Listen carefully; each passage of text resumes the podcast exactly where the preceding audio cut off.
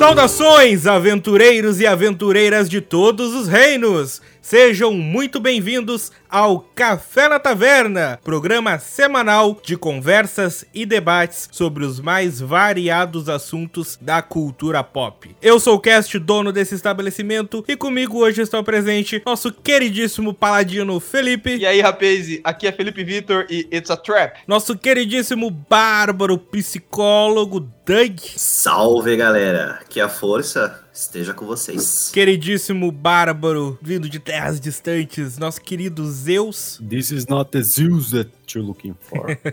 e vindo diretamente de uma galáxia muito distante, lá do podcast Era do Bogan, um paladino, veja só, Bem-vindo ao Café na Taverna, Beto. Obrigado, Cash, pelo convite. É um prazer imenso estar aqui. Sou fã de vocês, curto bastante o podcast de vocês. E que a força esteja conosco. É isso aí. Essa semana, como vocês já repararam pela abertura, pelo título por tudo, vamos falar sobre uma das sagas, uma das franquias de entretenimento mais famosas e reconhecidas da história do cinema. Vamos falar sobre Star Wars, justamente hoje, se você estiver ouvindo no dia da publicação desse episódio episódio 4 de maio, Star Wars Day. E não só isso, este é na verdade a primeira parte desse especial de Star Wars que faremos abordando toda a saga. Começando, obviamente, pelo começo, na trilogia clássica, ou como eu gosto de falar, os filmes que importam. Mas lembrando, como sempre, que na descrição desse programa você pode encontrar vários links para as nossas redes sociais, tanto as pessoais de cada um como as páginas oficiais do programa, no Instagram, Facebook e etc. Caso queira entrar em contato conosco, só mandar um e-mail para cafenatavernapodcast@gmail.com ou deixar um comentário no post do episódio lá no nosso site em www.cafenataverna.com.br. Então, sem mais delongas, vamos conversar um pouco.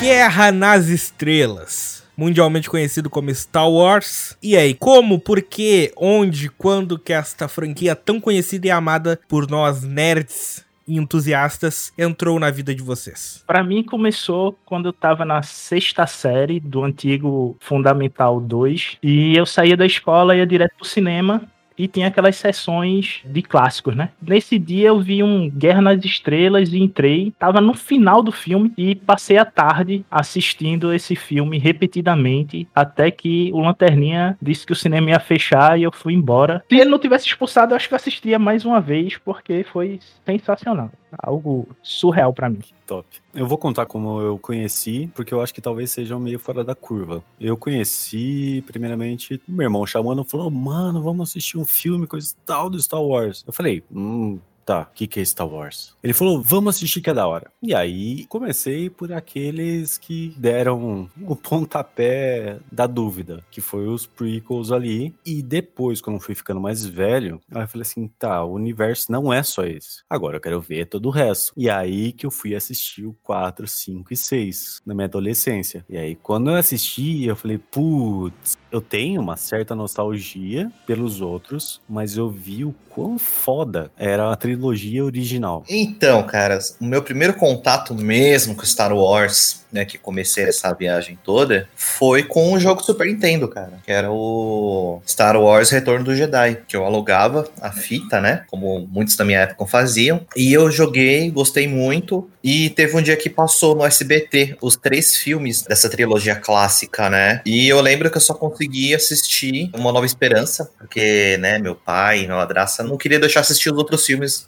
não sei porquê. Aí, mais tarde, eu fui naquelas banquinhas de DVD, comprei, assisti, gostei pra caramba. E foi só paixão, cara. E até hoje, podem falar o que for. Aquele jogo de Super Nintendo, para mim, vai ser perfeito Por mais ruim que ele seja, mas pra mim é perfeito. Putz, era um side-scroller, não era? Era uma plataforma que você ia pulando e atirando com look, pá. Sim, sim. Isso. E no final você voava com a Millennium Falcon, né? Pra você poder destruir a segunda estrela da morte. Aquilo ali era difícil por um adolescente de 12, 13 anos, viu? Nossa senhora. Nossa, agora que você falou, eu lembrei do meu primeiro contato, Dark Forces, que foi um jogo da série pra PC. Mas quando em relação a filme, não foi original, mas eu lembro desse também, cara. Cara, o meu primeiro contato com Star Wars foi em uma noite que eu tinha saído com o meu tio. Era o Young Philip. A gente tava saindo numa pracinha que tinha na cidade onde eu morava, Garça. E era uma pracinha que tinha umas vendinhas, tinha aqueles merchandising todo final de noite. E tinha uma máscara sinistra que meu tio comprou e eu me borrava de medo dela, que era a máscara do Darth Vader.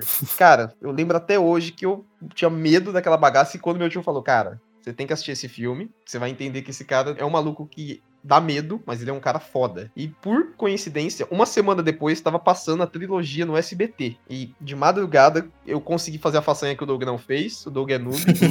Não é que eu sou noob. Papai não deixou, né?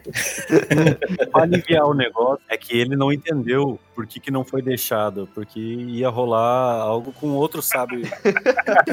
Mas tudo bem, cara, tudo bem. E, meu, eu consegui fazer a façanha que o Doug não fez. Eu tava na casa dos meus avós e assisti essa beleza de madrugada, escondido. Eu lembro que toda vez que minha avó acordava, eu tinha que desligar a TV, entrar atrás do sofá, esperar ela no banheiro e voltar. Então, consequentemente, eu perdi alguns pedaços, mas foi paixão, amor e, cara, daí pra sempre, Star Wars no coração. Então, eu acho que eu vou ter a história mais ortodoxa e mais diferente daqui, porque, ao contrário de vocês, eu não conheci Star Wars na infância, nunca me interessou, não foi minha vibe. Meu pai, ele sempre me apresentou muitos filmes dos anos 80. Minha trilogia favorita do cinema De Volta pro Futuro eu devo a ele, porque ele me apresentou, trouxe um DVD lá, tu tem que ver esse filme aqui, não sei o que, e vai render ainda um programa futuramente, só esperem. Mas falando de Star Wars, vou ser bem, bem, bem, bem sincero com vocês. O ano que eu realmente olhei pra Star Wars e, beleza, vamos assistir esse troço aí, foi 2015, às vésperas do episódio 7. Só porque eu queria embarcar no trem do hype. Eu falei, beleza, eu quero embarcar no trem do hype, mas eu não vou ir com os olhos vendados, porque aí é triste, né? Aí naquela semana anterior ao lançamento do episódio 7 foi quando eu criei vergonha na cara e fui assistir a trilogia clássica. E eis a minha surpresa, agora a parte inusitada da história, quando eu finalmente entendo uma paródia de um especial de um desenho que eu gosto demais, que eu tinha visto muitas vezes e eu sempre dava muita risada e não entendia de onde era, que é a paródia de Star Wars que teve em Uma Família da Pesada. É isso que eu falar, Fernanda. é muito bom. É muito bom, cara. E eu me lembro de estar vendo os filmes e, nossa, é igual, é igual. Ah, o legal é que, tipo, tem mais ou menos um histórico pra cada tipo aqui, né? O que viu no cinema, aquele que começou pelos prequels, aquele que viu escondido da avó. Eu tô tentando entender por que, que vovó não gostava de Star Wars até agora. Cara, não é que ela não gostava de Star Wars, ela não gostava de ver o neto dela acordado de madrugada. Hum, vou gravar que vovó não gostava de Star Wars. Ih, netinho da vovó. Uh, filhinho do papai não deixa ver TV. Felipe, eu não entendo, Felipe, eu não entendo. E o filhinho que estava atrapalhando uma noite romântica. Ele tava atrapalhando a orgia nas estrelas, sabe qual é? Essa versão é nova. Com Obi-Wan Kenopauro. Ui! Caraca, isso- isso tem, tem coisa de ser pesquisa real.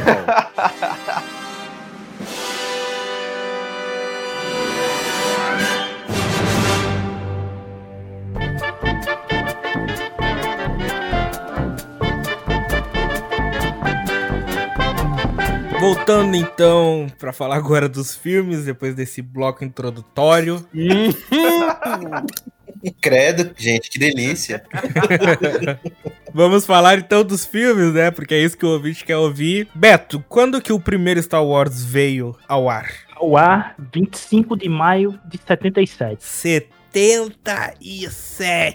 E a expectativa de Lucas era que não tivesse público. Tanto que ele fugiu pro Havaí, desligou o telefone, não queria saber de nada, achando que ia ser o maior fiasco, que ele não conseguiria ganhar dinheiro com o filme. E o dinheiro tava exatamente na venda de brinquedos. É, eu conheço essa história. E no sucesso que ele teve um ano antes, na Comic Con de San Diego, em 76, fazendo divulgação do filme com a venda de camisetas e adereços, já que o contrato que ele fez com a Fox foi de tudo que era do marketing, ele conseguiria vender e seria lucro dele. Tem até uma história, ele chegou a fazer uma aposta, acho que com Spielberg, né? Sim, sim. Em algo relacionado ao lançamento do primeiro Star Wars. O George Lucas, ele faz inveja a qualquer diretor novo, né? Os contemporâneos dele, a Spielberg, Coppola, ao qual ele tem uma amizade desde que saiu da universidade. Gente pouco conhecida, né? Só. Pois é, você ter Coppola, ganhador de Oscar, como um amigo pessoal, é um privilégio muito grande, né? Imagina hoje em dia, né? Tu abrir ali a tua lista de contatos do WhatsApp. Tem ali, ah, com quem eu vou mandar mensagem? Ah, tem o Nolan, tem o Tarantino. Quem será que eu posso falar hoje? Exatamente. Fico pensando com quem vou tomar uma bera hoje.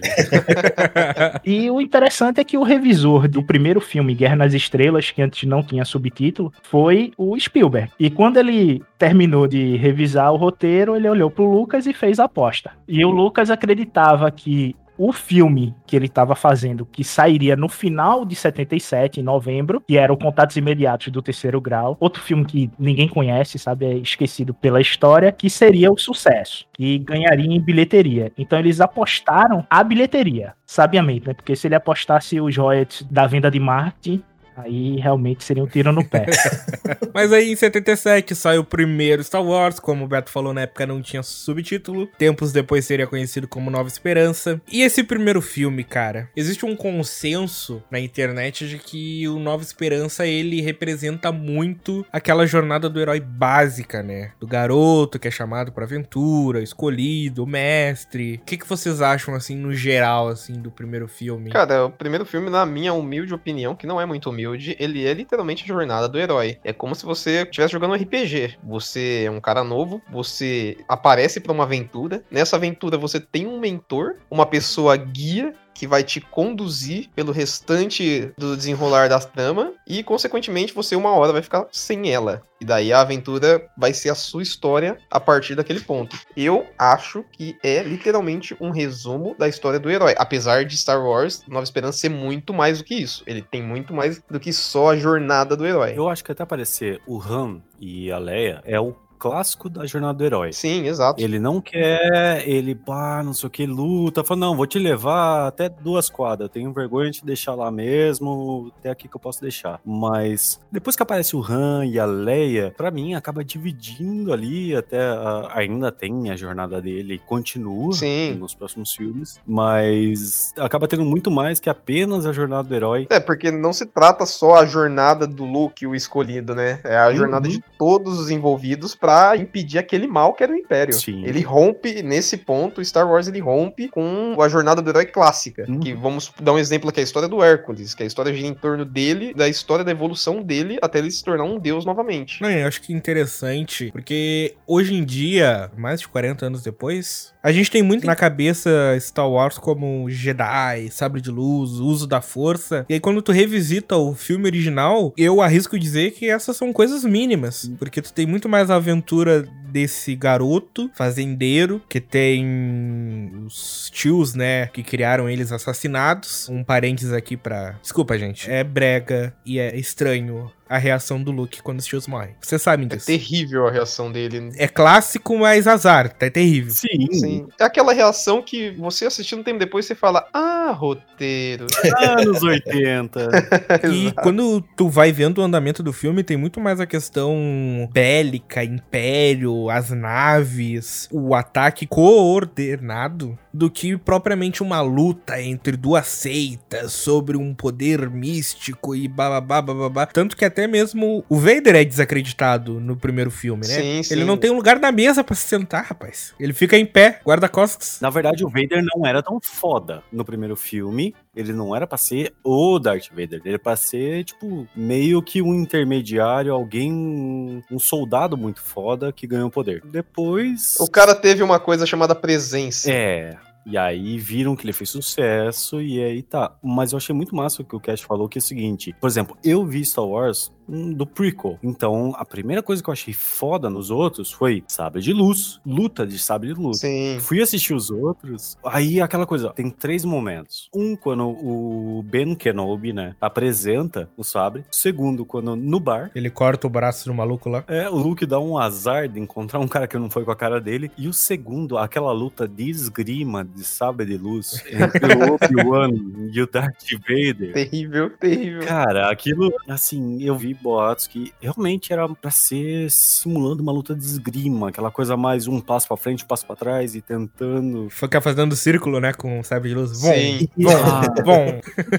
Vocês têm que levar em consideração que o elenco do primeiro filme veio do teatro, né? Sim. Eram todos atores de teatro, então, pelo teatro clássico, a luta com espada é uma esgrima cronometrada feito telequete. É tudo num determinado ponto. Então você não pode esperar o que aconteceu no início dos anos 2000, onde os atores já passaram dois, três anos antes treinando para poder fazer o primeiro filme. Ah, isso é um assunto pra outro programa, mas acho que Star Wars nunca acertou a luta de sabre de luz em nenhum dos filmes. Eu sei que tem essa veia teatral e tal, só que é engraçado, porque hoje tu tem jogos, o Jedi Fallen Order, tu tem os filmes novos e tal, que os caras pulam e fazem, acontece. É, veja só, eu sou de exatas, certo? Eu sou químico, então eu estudei muito física de movimento durante minhas cadeiras básicas. E a física do movimento não era colocada nessa época como algo que deveria estar presente na atuação. Passou-se a ser usada a partir dos anos 2000. Então você vê que os filmes dos anos 2000, além de ter uma tecnologia, eles são mais elaborados. Os atores passam nove meses, um ano treinando para poder fazer um filme de ação. Isso se chama efeito Matrix. Pois é. Não, mas, caras, eu não sei se vocês pensam assim, mas ah, pra mim, até os primeiros Star Wars, eles não eram tão focados na ação e na batalha. Eles eram uma coisa muito mais política. Eles mostravam muito mais as intrigas e o diálogo. Sim, sim. Até porque o roteiro original, quando o Lucas mostrou pra Coppola, Coppola olhou pra ele e fez: Ó, tu tem uma religião pronta aqui. Funda a tua religião que vai dar mais certo. Porque nessa época, em 70, tava surgindo os cultos. E muitos cultos estavam ganhando muito dinheiro lá nos Estados Unidos. Inclusive os cultos que deu muito errado, né? De mortes de atores e problemas com drogas envolvendo esses cultos e tudo mais, que era a cultura dessa época. You failed, Your Highness. I am a Jedi, like my father before me. O filme clássico em si, ele é um filme que, claro, que tu tem que considerar a época, tu tem que considerar a mudança que ele foi, ele mudou o cinema pra sempre, ele junto com o Tubarão inaugurou a era dos blockbusters, sabe? OK, nós sabemos o contexto, mas eu quero ir um pouco além do contexto e ver o filme como filme. E ele é básico. Não tem como negar que ele é básico. Sim. Básico, funcional, funciona tanto na época como hoje em dia, vídeo episódio 7, que a gente vai falar daqui a dois programas. E aí é uma estrutura que é muito boa, porque tem um começo e meio e fim muito bem definidos, tanto que a gente já citou aqui, não era pra, entre aspas, ter continuação, era Guerra nas Estrelas, Star Wars deu, acabou. Se não desse sucesso, era uma história que começou e terminou. Tu sabia que não ia ser Guerra nas Estrelas, né? Devido à Guerra do Vietnã. O título ia ser outro. Mas, graças a Craig Bingrin, eu acho que é assim que se pronuncia o nome dele, ele era um dos produtores da Fox e colocou o filme e a carreira dele em jogo, aceitando esse filme com esse título. Ainda bem que deu tudo certo e foi o grande sucesso que foi. O sucesso foi tanto de quando esse filme estreou, devido à propaganda da Comic Con de San Diego, que Lucas não acreditou que essa propaganda deu certo, e naquele teatro imperial que tem em Los Angeles, o teatro chinês, que ocorre o Oscar, deu cinco voltas a fila para se assistir. Caraca. Brabo. Isso não foi visto em nenhum outro filme. E para 1977, isso aí bateu nas rádios como o verdadeiro primeiro blockbuster. Você pode associar isso à jornada do herói, os atores carismáticos que entraram lá, ao excelente roteiro que estava por trás, a ideia política que, para a época, mesmo modo que você tem o Império e os rebeldes, é a ideia dos Estados Unidos sendo rebelde dentro da Guerra do Vietnã e que os americanos sofreram a perda da Guerra do Vietnã, então esse filme era meio que uma vitória, dado como foi feito o final. Então, aquele sentimento de vitória, uma perda que estava acontecendo dentro da cultura americana naquele momento, além de outros grandes problemas que tinham o mesmo ideal, como o marco civil que estava surgindo lá e estava tendo inúmeros passeatas e protestos. Isso tudo ajudou o filme a, nesse contexto de trazer uma revolução contra algo opressor, que era o Império, a se tornar um sucesso. Eu digo que tudo isso realmente não tem como desconsiderar, tem que levar em consideração. Porém, eu ainda incluo que existe uma certa materialização dos personagens que no primeiro filme, analisando o primeiro filme apenas e unicamente o primeiro filme, são todos arquétipos. Tu tem o Luke, que ele praticamente não tem personalidade, porque ele é o protagonista, que todo mundo tem que se identificar. Sim. Tu tem o pirata, que é o cara descolado, o cara legal, o cara que atira, o cara que sabe pilotar, arrogante, sempre com uma tirada, sempre tem a última fala. Tu tem a Leia, que é donzela, a mulher bonita, A mulher sem sutiã. sem sutiã. Opa! Olha o nível de detalhe dos caras. Mas é verdade. Cara, que puta desrespeito com a Carrie Fisher, cara. Vai se fuder, irmão. Não, mas isso foi uma exigência do próprio Lucas. Uhum. Porque, segundo ele, não existia roupa de baixo no espaço. Opa. Caralho, ah, vai se fuder, mano. Tem nave espacial que voa a velocidade da luz, porra. Não tem sutiã. Ah, tá de brincadeira.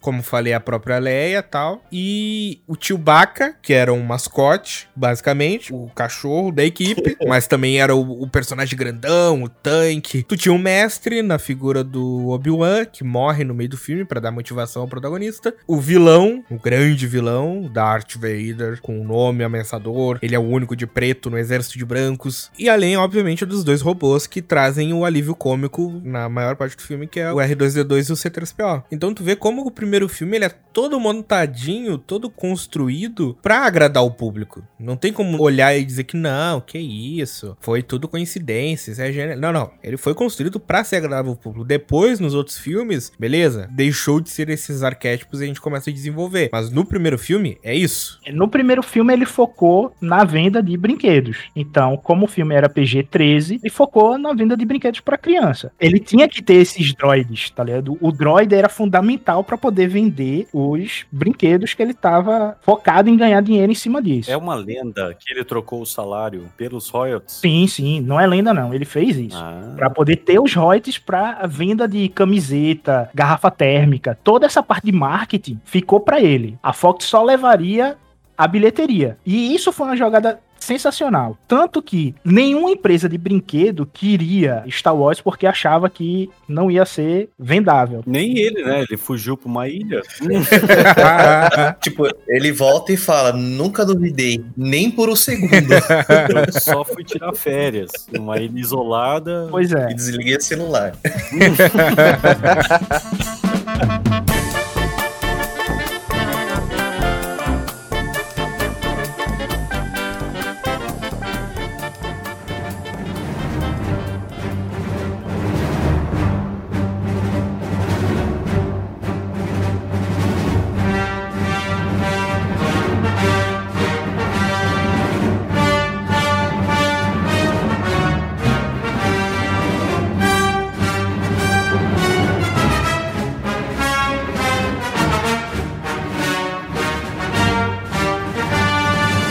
Partindo então para a próxima década, a gente tem o filme que mudaria tudo de novo, porque temos a continuação que é o Império Contra-Ataca, que pra mim, não sei vocês, mas pra mim continua sendo até hoje o melhor filme já feito de Star Wars. Nossa, é o melhor. Aí eu tenho que lhe dar um corte. Ih, rapaz. Ixi. Porque você não tem o próximo filme em 81. O próximo filme, após um ano de exibição de Star Wars, você vai ter o filme pra TV de Star Wars. Ah, não. Esse Que é o que passou nas TVs americanas, mas não chegou por aqui. Você tem ideia hoje pelo YouTube, mas na época não veio pra cá. Esse é aquele que tem a família do Chewbacca. Isso, aí vai contar a história da família do Não, Chewbacca. Vamos pular esse, por favor. Luke é uma drag queen Não, praticamente. isso, isso não existe. Cara, esquece isso. Esquece essa porra aí, Zero. Agora, o que tem nesse filme, e o pior que é um filme canônico, Uh-uh. que saiu no Natal de 78, é a primeira aparição do Boba Fett. É verdade, em desenho. Na animação que tem no meio do filme. E é a melhor animação de Star Wars até hoje, porque a história é sensacional. É uma animação 2D,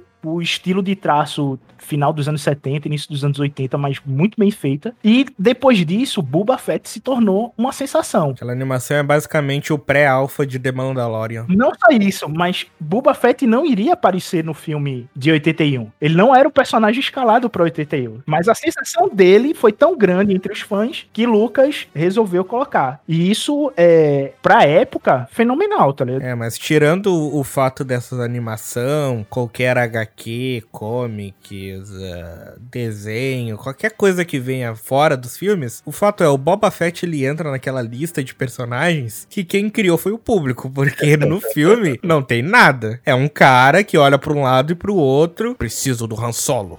Vou capturar o Han Solo. E só. Sim, sim. Não, ele fica lá segurando a arma. É porque nos filmes originais ele literalmente não faz nada, né? Ele fica voando de jetpack, nem um macaco pra um lado e pro outro e morre. E morre. E no episódio 5, ele aparece como um mercenário. Sim. É chegado a mencionar o nome dele? Não, o nome de ninguém. Somente são mercenários. Olha isso, e- cara. O cara nem é nomeado no filme.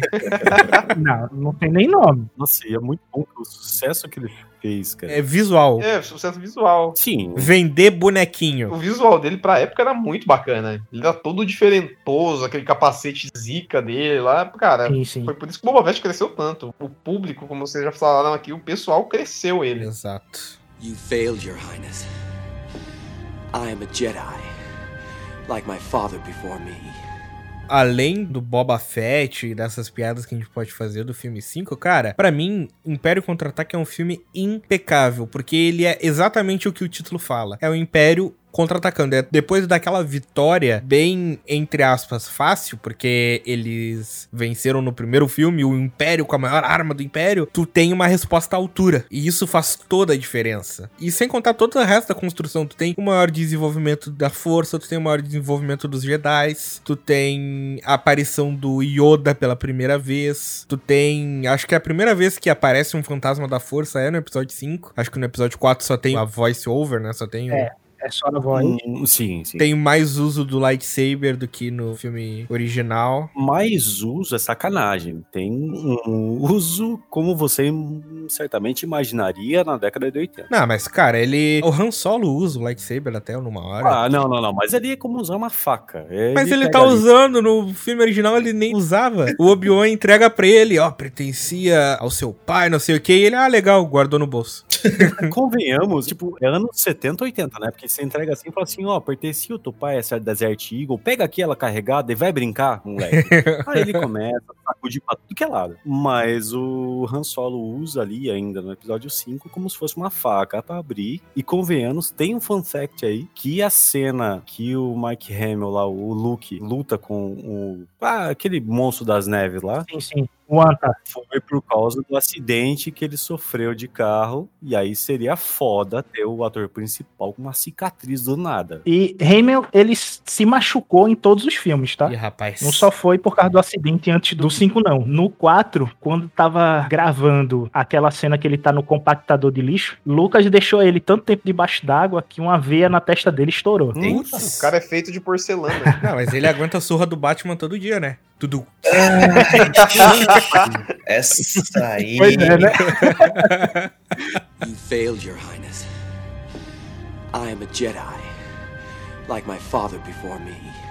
Isso é uma polêmica, né? Era pro Han Solo ter morrido nesse filme. Mais ou menos isso. Por quê? Por causa de Harrison Ford, que não queria fazer os demais filmes. Hum, O cara é muito chato. velho. sim, não é à toa que foi em Carbonita lá. Pela dúvida. Não, eu acho legal a expansão que o segundo filme traz, é exponencial, que cresce do universo de Star Wars. Porque além, obviamente, da força, do Yoda, do próprio Império, tu tem locais novos, tu tem a adição do Lando, tu tem o conceito dos mercenários, o próprio congelamento em carbonita, que abre lacunas pra coisas que são exploradas até hoje. Se eu não me engano, me corrijam se eu estiver errado, mas é no quinto filme que aparece o Imperador pela primeira vez, não? Sim. Sim. Então tu tem a adição de beleza.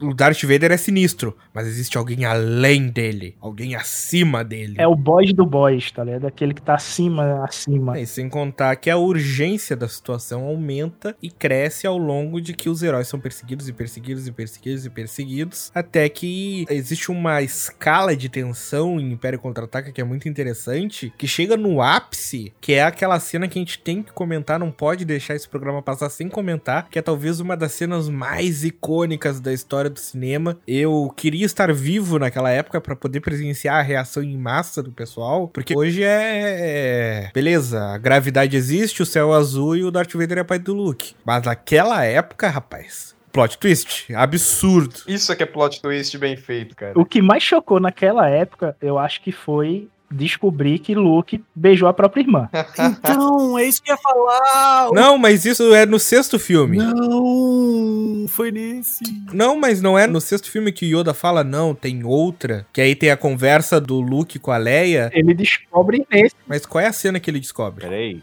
calma aí. Tamo no final do filme, luta lá, sabre de luz, corta a mão do Luke, cai. Pelo que eu me lembro, depois que ele cai, só tem a ceninha deles lá na nave, com aquelas garrinhas no pulso dele. Hum, é, é da hora pra cacete. Aquela, mesmo pra época, foi animal ver aquilo. Sim. E aí acaba ali, tem aquele clássico círculozinho fechando do Star Wars. Não me lembro de no episódio 5 ter a revelação que a Leia também é filha do Vader. Pode ser uma puta canelada mesmo. Porque eu tô procurando, não acho. A revelação é no sexto filme. Não sei se eu tô enganado, mas se eu não me engano, termina com o solo na carbonita, não? Sim. Termina o Luke, na verdade, mexendo a mãozinha e olhando pro espaço lá, dando um ombrinho com a Leia e sai a Millennium Falcon. Exato, porque termina com eles perdendo.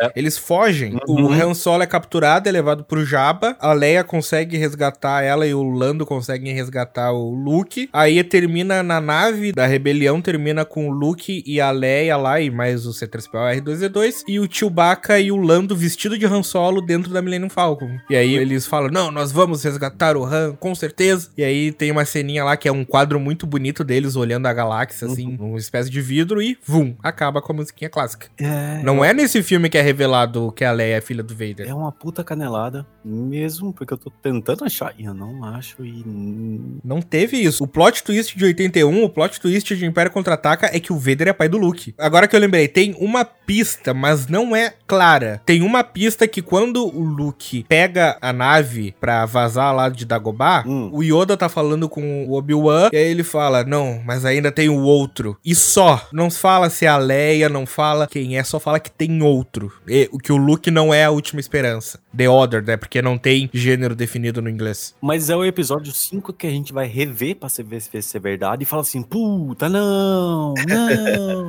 não, velho. Esse aí. Esse é o episódio que é difícil rever. Tá até pros anos 80. Ah, cara, anos 80 a gente tem Marty McFly beijando a própria mãe. Sim, sim, sim. Ó, verdade. Me deixou aliviado. Beijar a própria mãe é muito cringe, cara. Nossa, que, que alívio. Obrigado, Cash. no episódio de Volta pro Futuro, eu vou malhar o Martin McFly. Você tem, nos anos 80, as maiores comédias voltadas a esse soft porn. Petit porn. Mas assim, a maior revelação realmente não teve outra revelação a não ser essa, I'm your father. E isso mudou tudo, né? Porque olha só como esse filme ele é tão genial. Além de tu ter toda essa expansão que a gente comentou do universo, além de tu ter toda essa literal comeback, né? Esse contra-ataque do Império, literalmente, tu tem ainda no final que o grande vilão é pai do protagonista. Que o mestre no primeiro filme mentiu. E, e tu tem tudo isso, tá no final do filme. Isso tudo deixas que ficam pro próximo filme, que é o que a gente vai falar agora no último bloco.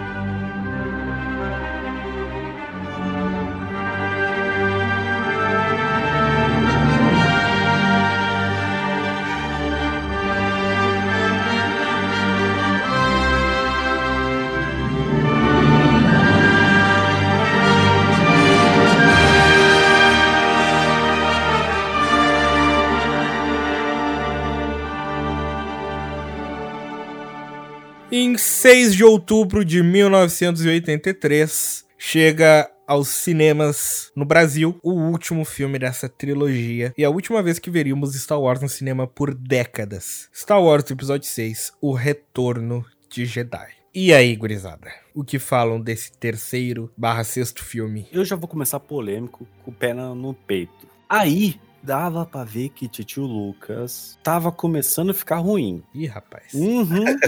Não, mano, assim, é o que eu menos gosto. Comparado com os outros, lógico, ele tá num patamar bem acima. Mas, ainda assim, comparando só os três, é o pior. Ah, mas é muito difícil também. É, o terceiro filme é bom, só que assim, depois daquela revelação do Vader ser pai do Luke e etc, e tudo que aconteceu, cara, é muito difícil você ter um evento que tenha a mesma carga emocional e que surpreenda a altura do anterior. Ah, não tem, tem que concluir. Não, tem que concluir. é, cara. Não, mas eu digo que o começo do Retorno de Jedi é maravilhoso. Não, concordo. Toda aquela heist pra resgatar o Han, e aí aparece lá o Luke B10 vestido de preto, com as mãozinhas e o capuz. Mano, é muito incrível aquele começo. Não, o começo dele ele abre perfeito. Tem um detalhe importante desse filme também, né? Ali na, já com o Jabba the Hutt, eles deram um sutiã pra Leia. É verdade. Ah, moleque! Nossa, real, cara. Ela tem um sutiã ali. Então os caras pegaram o orçamento ali que ganhou dos outros filmes e deram um sutiã pra menina. Não, não, não, mas aí foi reamanejo de orçamento. Porque se de um lado deram pra ela um biquíni, do outro lado tiraram o resto da roupa. Exatamente. Nossa, real. Ainda fizeram feitiço de meio mundo de marmanjo pra poder assistir esse filme. Porque no trailer da década de 80, só focou a Leia com essa roupa de baixo. Com a coleira. Com a coleirinha. As fotos na praia é ela com essa roupa. E foram essas fotos que foram pros cinemas, pô. E o roteiro desse filme foi basicamente pra vender mais boneco. Os Ewoks não foram feitos por nada, foi feito pra Ah, os poder Eoks. vender. Então, aí foi a minha decadência do Titio Lucas. Não, mas falando de coisa boa também, né, Pra não só judiar o pobre do filme.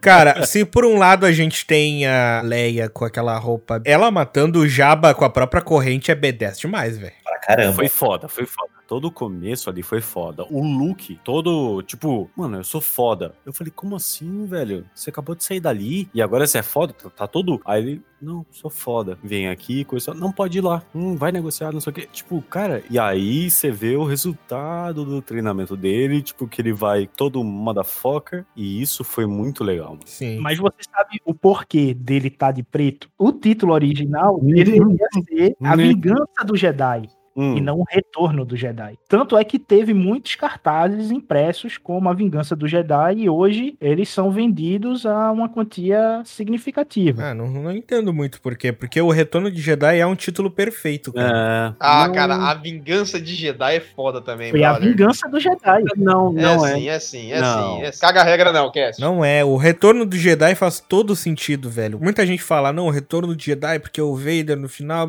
Tá, beleza, tem isso também. Mas são múltiplas interpretações e é bem ambíguo. Tu tem o Retorno do Luke, porque é o retorno dele como Jedi. Tu tem o próprio Retorno do Darth Vader. Sim, E tu tem aí o que a gente comentou por cima no bloco anterior, tu tem a revelação mais what the fuck, porque tinha que ter um plot twist. Se no filme 5 a gente descobre que o Vader, o maior vilão da galáxia, o grande antagonista é o pai, nesse filme tu descobre que o grande interesse amoroso, a disputa, o centro do triângulo amoroso entre Han, Leia e Luke é na verdade a irmã do Luke.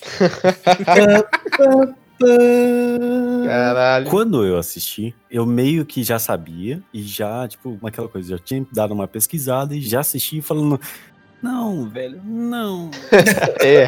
eu assisti nos anos 90, especificamente em dezembro de 91, e eu saí do cinema chocado.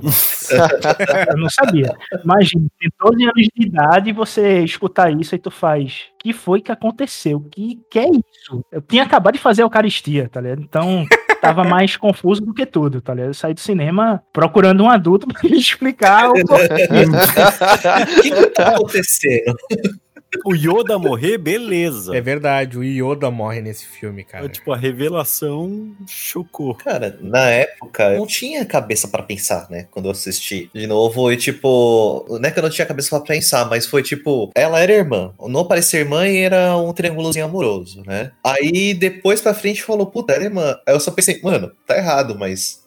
Não me chocou tanto. Como, como adolescente. É, porque se tu parar pra pensar, seria estranho se o interesse amoroso continuasse depois da revelação. Isso seria zoado. Aí seria creepy demais, Hum, cara. Mas como Deus. depois da revelação meio que beleza, amor de irmão, vida que segue. É estranho os realizadores terem feito isso. Porque, tipo, beleza, o primeiro filme foi pensado como um filme único, bababá. Mas quando o Lucas fez o segundo filme, ele já tava pensando no terceiro. Então não venha me dizer que ele não sabia. Uhum. Ou que ele não tinha pelo menos a ideia de talvez, é, talvez a gente possa inserir isso. Ah, beleza, mas a gente tem essa cena dos dois aqui. É, deixa. É, Qualquer coisa eles fariam igual qualquer filme adulto médio, tipo, ah, Step Bro. Ah, cara, não. Você não deu a dessa? Nossa, o cara sai direto do Pornhub pra gravar o podcast pra dar uma dessa, mano. Puta que pariu. You failed, Your Highness. I am a Jedi, like my father before me.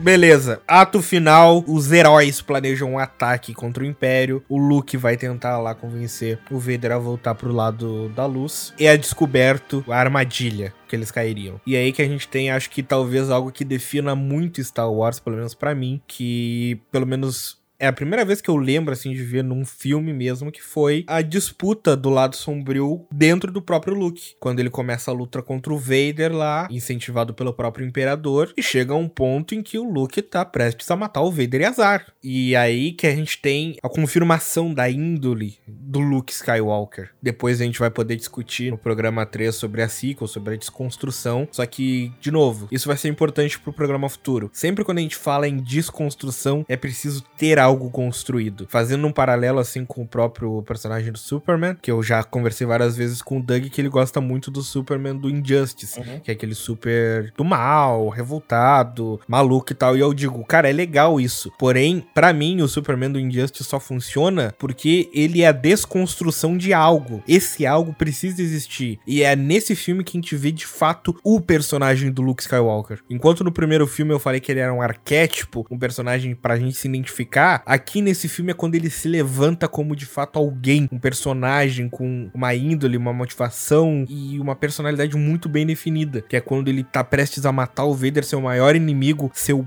pai e ele decide não, não farei isso e ele para e se vira contra o imperador. Pra mim essa é uma das melhores cenas da saga assim, que é por isso que eu não consigo dizer que não, o terceiro filme não é bom, o terceiro filme decepcionou. Cara, toda a construção do Luke é premiada no terceiro filme, é premiada nesse retorno de Jedi. O mais sensacional desse filme é que a gente vê a dualidade da força, né? Exato. Primeiro, pelo o que Luke passa na caverna, se enfrentando como Vader, começa essa construção do que é a dualidade da força.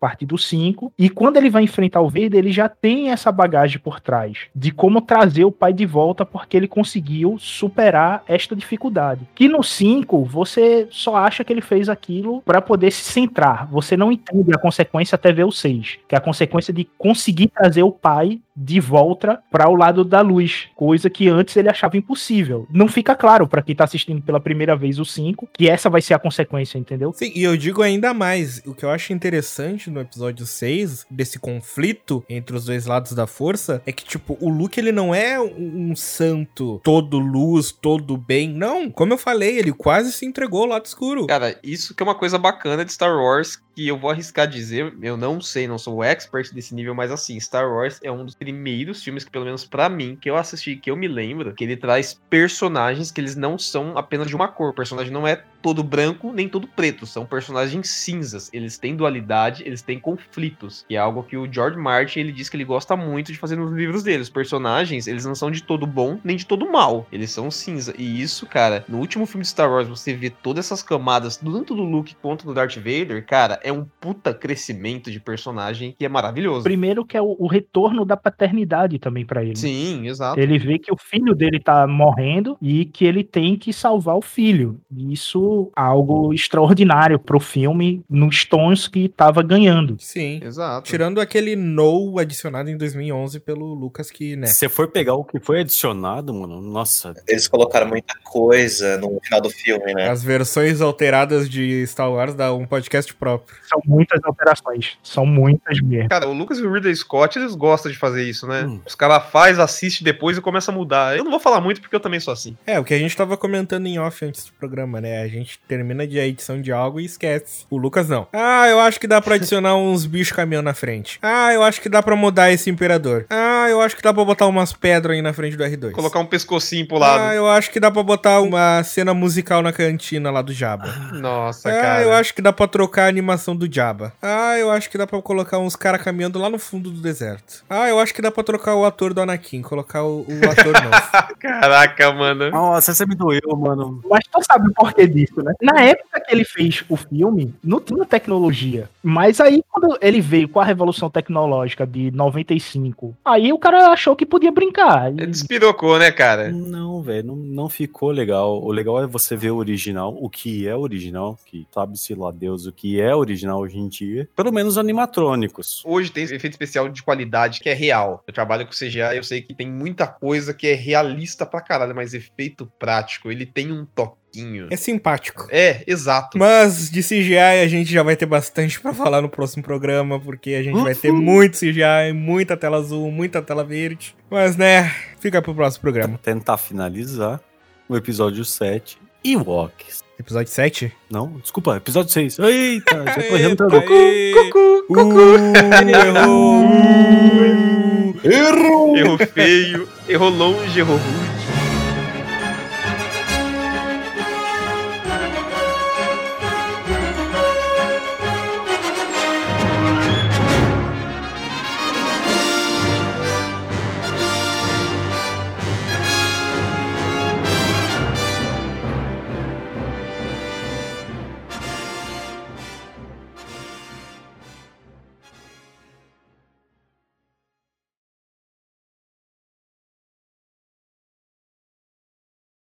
Ô, pera aí, eu quero refalar minha intro. Todo mundo tá falando frase de Star Wars, só eu não falei, eu não sabia que podia. Fala aí então, Felipe. Animação. Nossa. Eu falava, não quero mais.